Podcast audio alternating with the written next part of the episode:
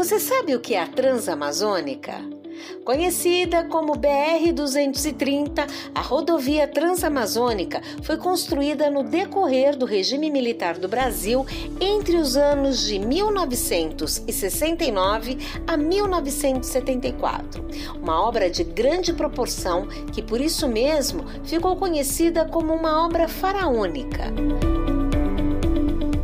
Além da extensão e do tamanho para o desenvolvimento desta obra, o governo conduziu para a região aproximadamente 5 mil homens que tiveram o objetivo de abrir as estradas e estabelecer a comunicação entre as cidades. A rodovia tornou-se a terceira maior do país, com 4 mil quilômetros de extensão, percorrendo os estados da Paraíba, do Piauí, Maranhão, Pará e Amazonas. Os extremos da rodovia são, respectivamente, em Cabedelo, na Paraíba, e Lábrea, no Amazonas. A Transamazônica corta o Brasil no sentido leste-oeste e, por isso, é considerada uma rodovia transversal. No entanto, em grande parte, ela não é pavimentada. O objetivo de construir uma rodovia dessa proporção era para interligar as regiões, especialmente a região norte, com o restante do Brasil e povoar aquela área tão desabitada. A inauguração aconteceu em 1972 e a intenção original era que a rodovia fosse pavimentada, ligando a região Nordeste e Norte, além do Peru e o Equador, somando 8 mil quilômetros. Já imaginou? Pois é, e eu estou contando essa história sobre a rodovia transamazônica porque hoje, especialmente, a gente vai falar sobre a expedição transamazônica criada, liderada pelo engenheiro Sérgio Eugênio da Silva, o professor Serginho, também fundador da Superar, que cuida com muito cuidado e atenção da linha de ar-condicionado automotivo. E sabe tudo, viu? Quer saber mais sobre o professor Serginho e a rodovia transamazônica? Transamazônica? Fique comigo, é agora no podcast Mundo do Ar e da Refrigeração.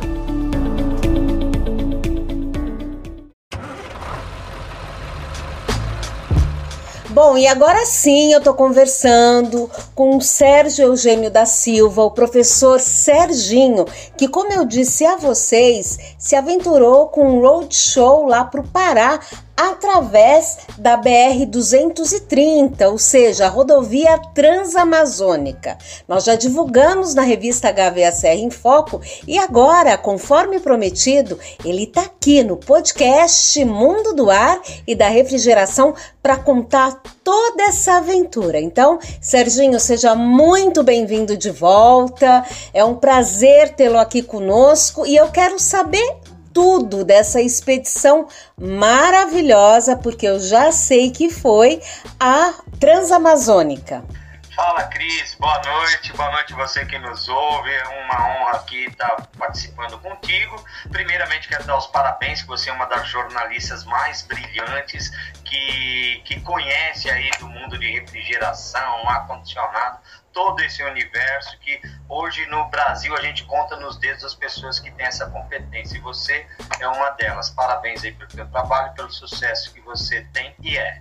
Olha, muito obrigada, viu? Não acho que seja para tanto, mas eu realmente me empenho.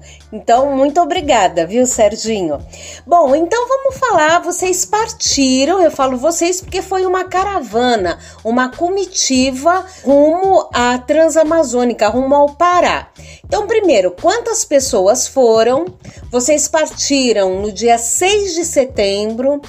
E qual é o apanhado que você faz dessa expedição transamazônica, Serginho?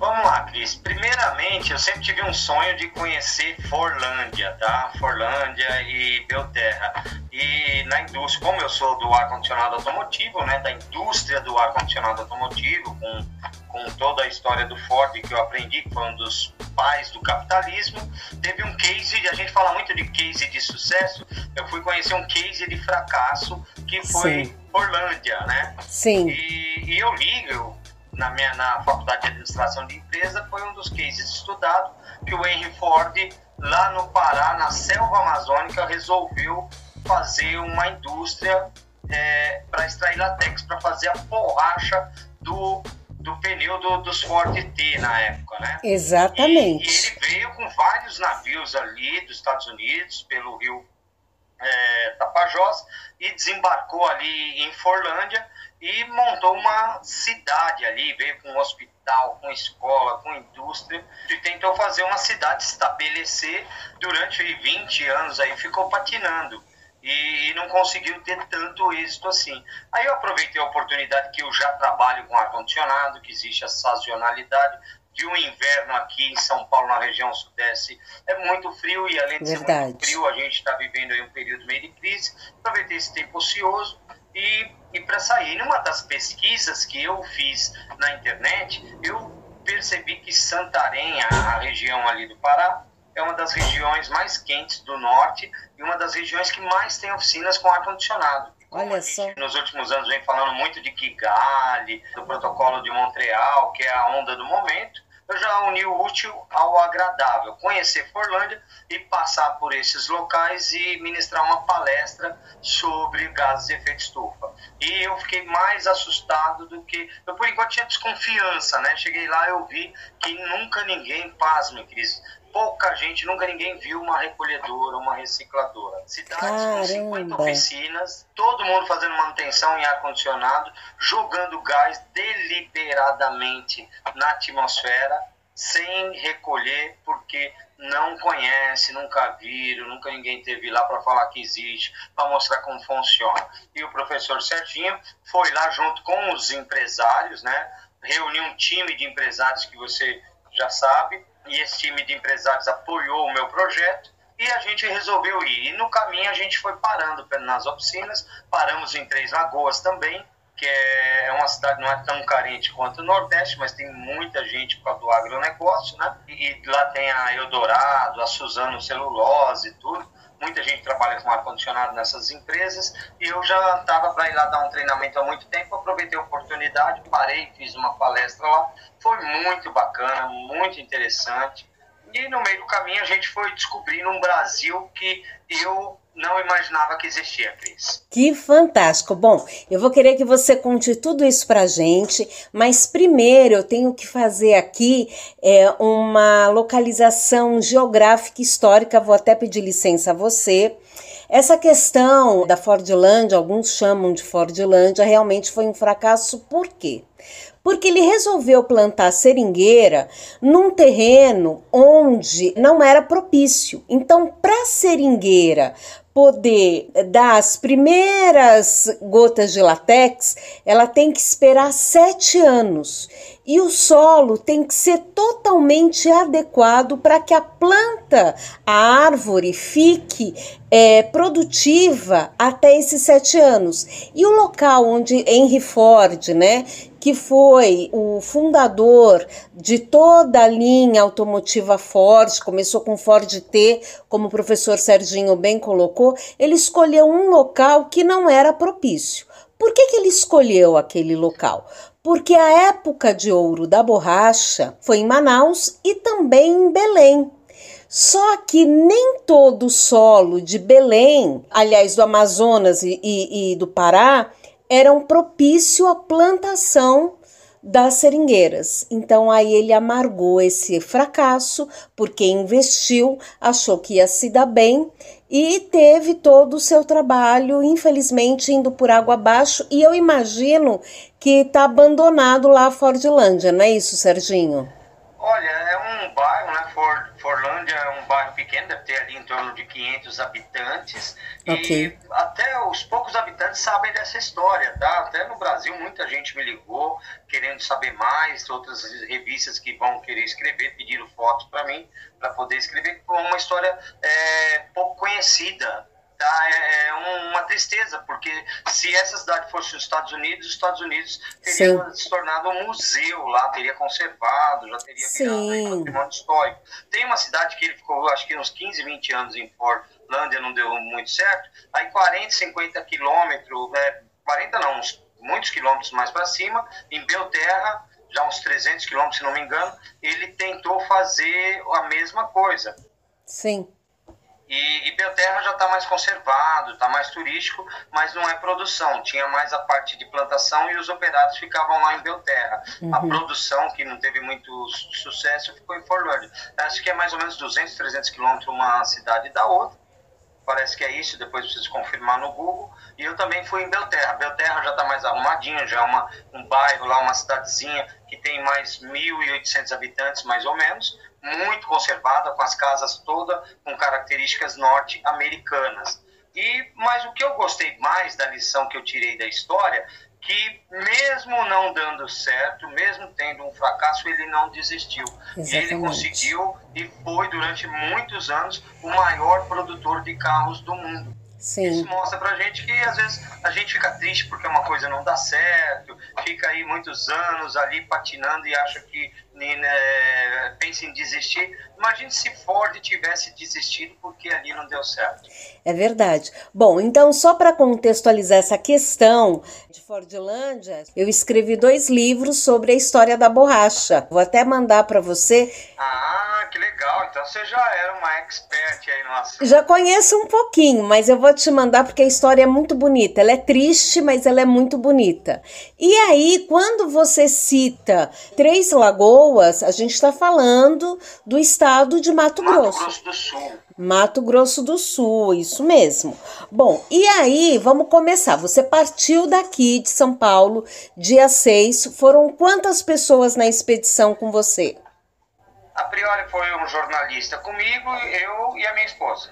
Ah, tá legal. Então vocês foram em três. Fomos em três. Depois. Em Sinop eu peguei um amigo meu que é empresário, que é um estudioso, um escritor também da indústria automotiva. Hoje ele é empresário, tem uma fábrica de limusine.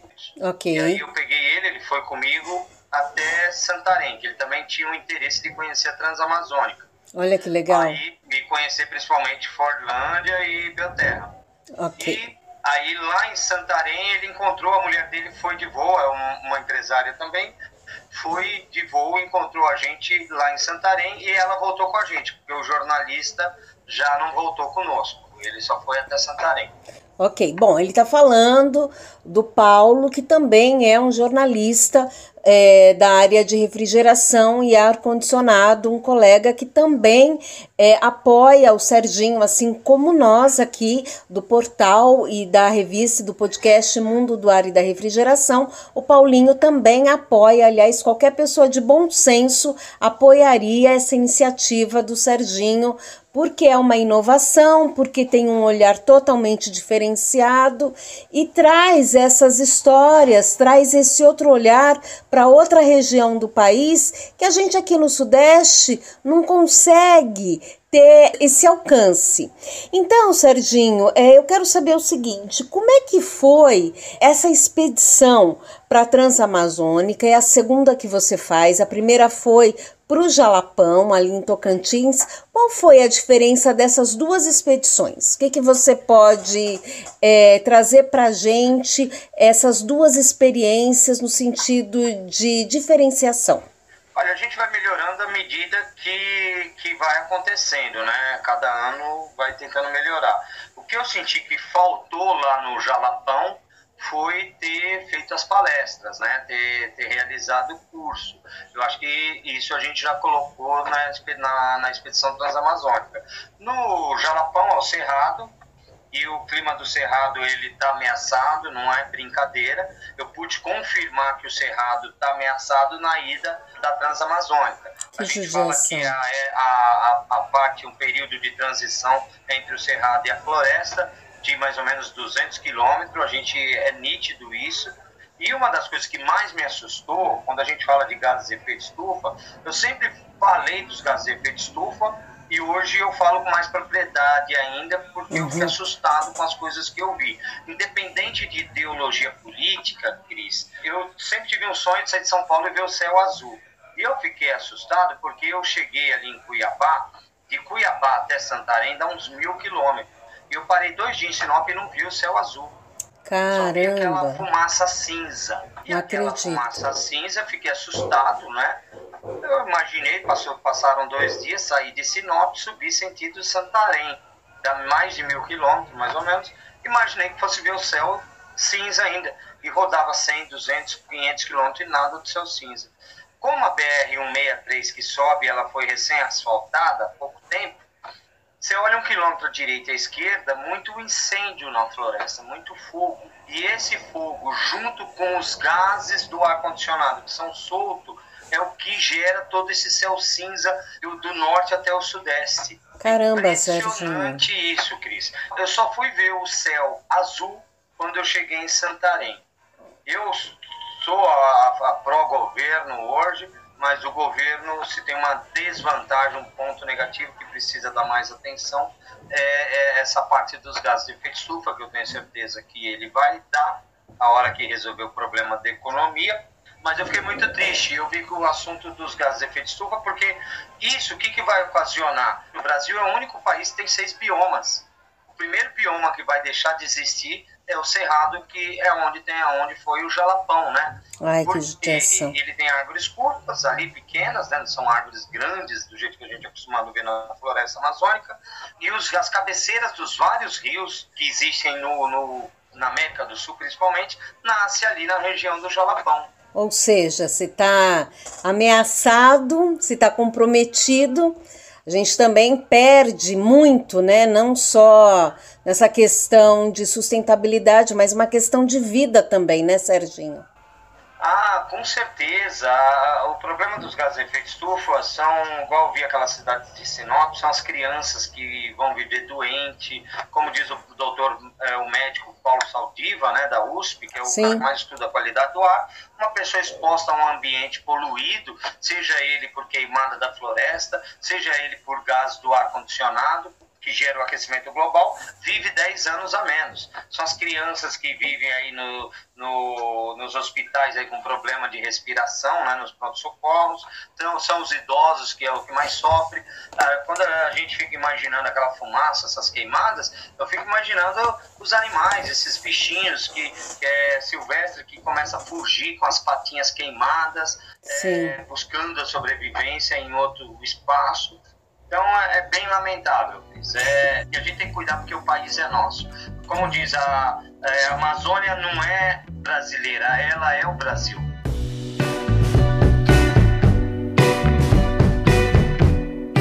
Claro. Ô Serginho, e aí você também disse no começo da nossa conversa que você ficou da mesma forma assustado quando você chegou nesses locais e viu que as pessoas não têm a menor noção do que é uma recolhedora de fluido refrigerante. Talvez elas nem saibam que tenha que recolher, talvez elas nem saibam o quanto esses refrigerantes soltos na atmosfera e descartados erroneamente possam fazer mal. Fala um pouco desse cenário, desse panorama.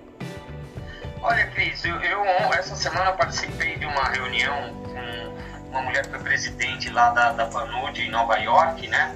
E ela falando que agora o, esse acordo de Kigali aí que está para entrar no Brasil, Sim. eles vão financiar muitas campanhas. E eu estava em dúvida, será que eu estou no caminho certo? E hoje eu vejo que eu estou mais do que nunca no caminho certo. Essas campanhas vão vai ter que acontecer, se, é, se vai ser com apoio de empresários ou com apoio da ONU, da, da do, do projeto da PNUD, através das Nações Unidas, com apoio, com certeza, da, das associações, porque não pode acabar. A sede de informação é, ela é muito grande por parte do, dos mecânicos, dos técnicos, dos distribuidores. Eu percebo que até você é uma das poucas jornalistas que tem no Brasil que sabem disso, Hoje eu converso com jornalistas aí das grandes mídias, eles não sabem, eles só estão falando sobre automóvel o dia inteiro. Eles não Sim. têm no, nem noção do que, que é o aquecimento global, que os fluidos refrigerantes é responsável pelo aquecimento global. O relatório intergovernamental fala que é muito pouco. Diante do que eu vi, do levantamento que eu fiz, entram 10 mil toneladas de fluido refrigerante 30 mil toneladas de fluido refrigerante no Brasil, Cris, e dessas 30 mil toneladas, 10 mil toneladas é o 134. E quem que mais usa o 134 é o setor automotivo. Sim. Só que para produzir, Cris, usa 2 mil toneladas. 8 mil toneladas é vendido no, nos grandes servidores brasileiros só para fazer reparação e manutenção. Caramba! Ou seja, vaza no Brasil 8 mil toneladas. Aí você multiplica 8 mil toneladas vezes o GWP de 1.300, que é, você sabe o que, que significa isso. Quem não sabe, é, cada quilo de gás 134 equivale a 1.300 quilos de CO2. Eu estou criando um cobertor na terra. É a mesma coisa que você dormir com um cobertor no verão, você se cobrir com uma, uma, um cobertor bem grosso. Você vai suar, você vai transpirar inteiro. Agora no inverno, claro. tudo bem, até fica legal dormir com cobertor, mas no verão é insuportável. Sim. Então, esse CO2 que o gás provoca no sistema, a gente, eu levei um susto, porque aonde eu andei, são 4 mil carretas passam por hora. A gente está falando de milhões de carretas. 4 mil carretas? É, 4 mil. Onde o ar dessas carretas dura no máximo 3 anos. Ca... Na atmosfera. E, exatamente. Um, joga em média aí de 500 a 1 quilo de fluido por ano, porque vaza, dá muito problema, rodam muito. Imagina uma geladeira estática quebra, imagina essas carretas passando naqueles buracos, naquelas vias toda complicada. Então, claro. os técnicos, eles não, eles não é que eles jogam gás na atmosfera porque claro. querem. Só para você ter ideia, eu falei, a empresa Texa foi comigo e falou sobre recicladora, tanto em Três Lagoas quanto em Santarém. E já teve empresa já querendo, distribuidor querendo comprar recolhedora para poder oferecer. Teve mecânicos querendo comprar recolhedora porque soube do impacto que o gás dá no meio ambiente. Recurso tem, Cris. Você não tem noção o que é uma oficina nesses locais. Sim, conta pra gente. Uma oficina, vou te dar um exemplo de uma cidade aí como Altamira, uma cidade hoje como Santarém, é difícil você ver uma oficina com uma média de 5 a 10 colaboradores para consertar aquela gama de, de serviço. Tem cidades que têm 40 oficinas, 50 oficinas. Tem oficinas nessa região que fatura mais do que pequenas e micros empresas aqui na região do Sudeste. É mesmo? 200, 200 a 300 mil reais por mês. está brincando, a gente não tem essa noção. Não tem. tem Ao contrário, né? Acha que uma oficina naquela região, ela é bem carente, bem modesta, né? Bem carente, com um galpãozão enorme, faturando mais do que uma indústria em São Paulo. Tem distribuidor de peças lá, faturando um milhão e meio quase numa cidade que você não acredita, que é menor do que São Caetano. Agora, Serginho, é, se, se a estrutura dessas oficinas é como você diz, então por que, que essas informações é, não chegaram, essas informações é, do aquecimento global, da importância de manusear adequadamente os fluidos refrigerantes, por que, que essas informações, na sua opinião, não chegaram naquela ponta? Cris, eu vou ser sincero, acho que não chegou. Você é uma das poucas jornalistas que é, sabe o que, que é gases de efeito estufa, o que, que o, fluido refrigerante dá. Hoje eu tenho que, eu tenho que falar isso até para o pessoal da imprensa aqui em São Paulo, não é só lá não. Hoje você pega aí um jornalista da, da revista do Jornal da Tarde, Jornal do Automóvel, do Caderno do Automóvel, do Auto Esporte, de todas as emissoras, poucos deles sabem que o impacto que o fluido refrigerante dá no, no, no meio ambiente. Poucos é, é, você tem, é, é, muito novo. Quando a gente está falando aí de sustentabilidade, esse ano eu fui lá na, na OAB comemorar os 50 anos do, pro, do protocolo de Estocolmo, né? Sim. Em 1972. Então pouca gente sabe. Então é, é a mesma coisa. Você, você falar, eu falar para você até uma coisa que eu estou fazendo no trabalho para as empresas com carga de gás, né? Hoje você vai no mercado, você sabe que você vai comprar um pedaço de A100, você sabe se ele é da Friboi, se é da Montana, se é da Swift. Minha mãe mandava eu no açougue comprar um quilo de carne, ela não mandava trazer um quilo de A100 de contrafilé, não pedia a marca. Hoje, claro. se ela fosse mandar, ela já mandava pedir da marca tal, da marca X ou Y. Então, o nosso trabalho, primeiro, foi conscientizar o dono com fluido refrigerante, a gente conscientizou o dono da oficina que gás é, A, é um tipo, gás chinês é outro tipo. Agora a gente está começando a conscientizar o consumidor, o dono do carro, já está passando para outra camada. E a mesma coisa com os gases de efeito estufa. Eu tá, tô lá na Brava como presidente do DN Automotivo e a gente fala muito ali, você vê que o pessoal da indústria, de HVAC fala de, de GWP, mas eu falei assim, pô, o dono da oficina não sabe o que, que é GWP. Claro. Alguém precisa falar para ele o que, que é GWP, o que, que é aquecimento global, o que, que é gás de efeito estufa. Você haja vista que agora a gente está no horário eleitoral. Tem aí não sei quantos mil, mil ou milhares de candidatos a deputados. Ninguém está falando de gás de efeito estufa. Não, ninguém está falando de sustentabilidade para começar, né? Ninguém está falando de sustentabilidade, quiçá falar de efeito estufa, né? Eles não sabem, o brasileiro não sabe. Eu fui na OAB lá, tava vendo aquele Fábio Feldman falar, todo mundo, quando eles falam de meio ambiente, eles só ficam falando de desmatamento, eles acham que meio ambiente é só árvore. E, e, não é, tem os gases também. Claro. Esse que criou aí na Revolução Industrial, que hoje precisa fazer alguma coisa. Tem tecnologia nova, que é o fluido refrigerante que está lá.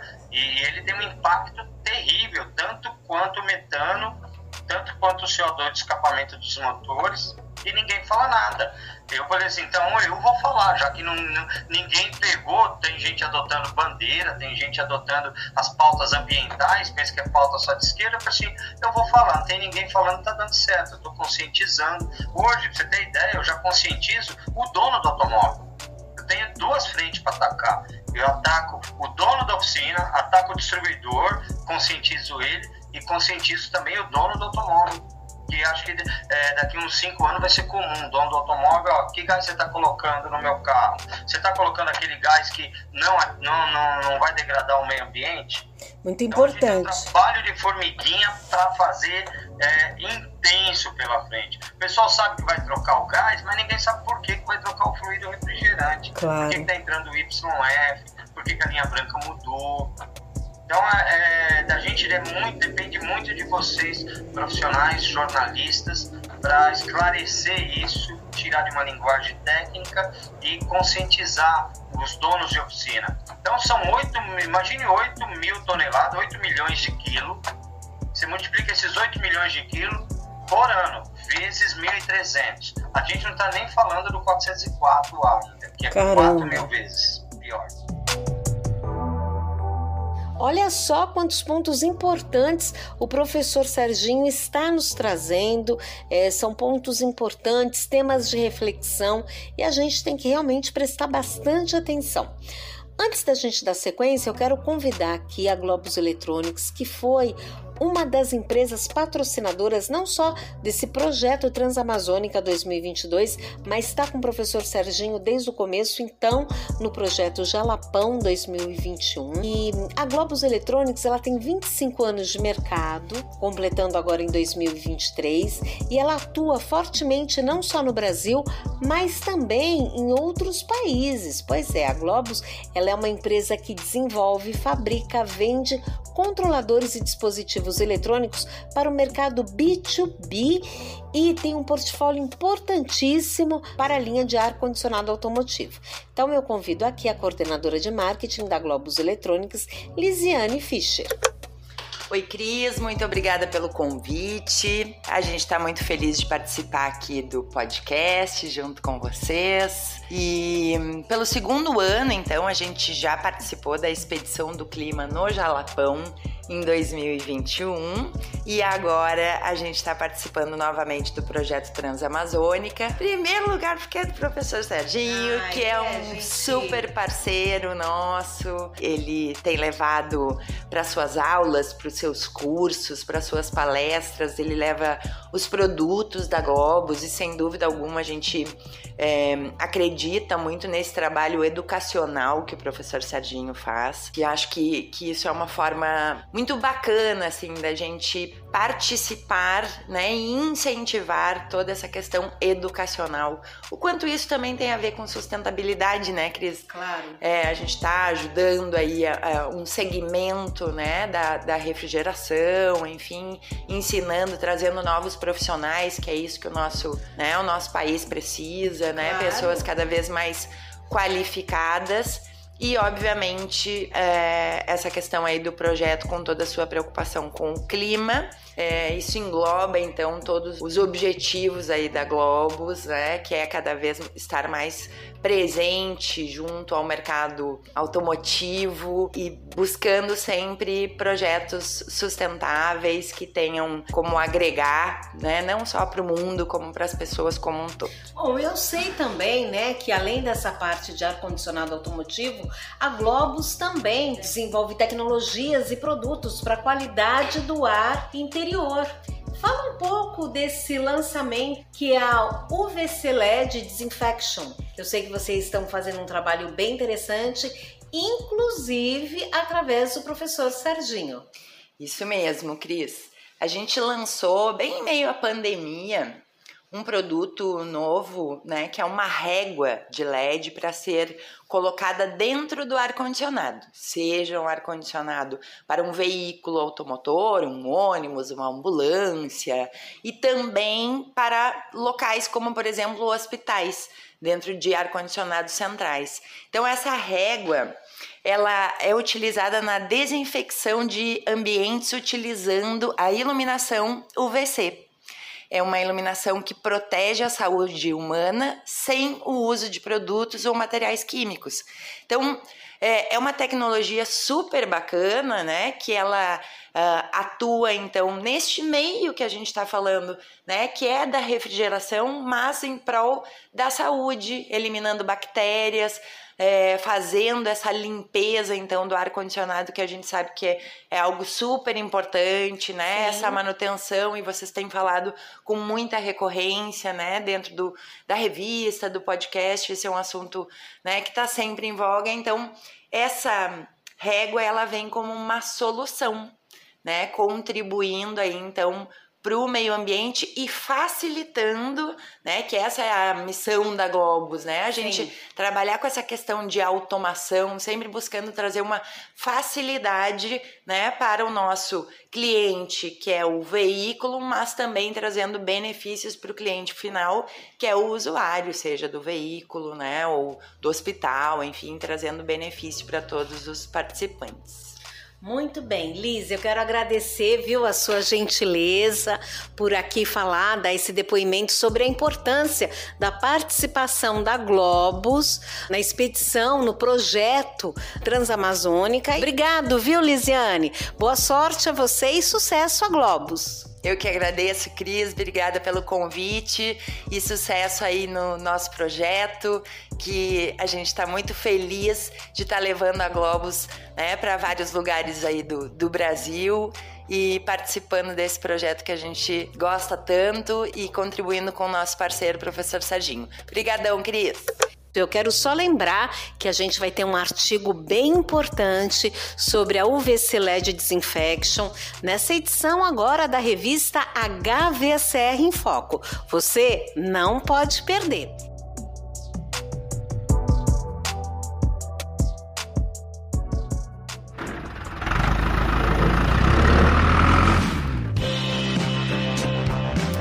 É isso aí, Elisiane. Obrigada, viu, pela sua participação.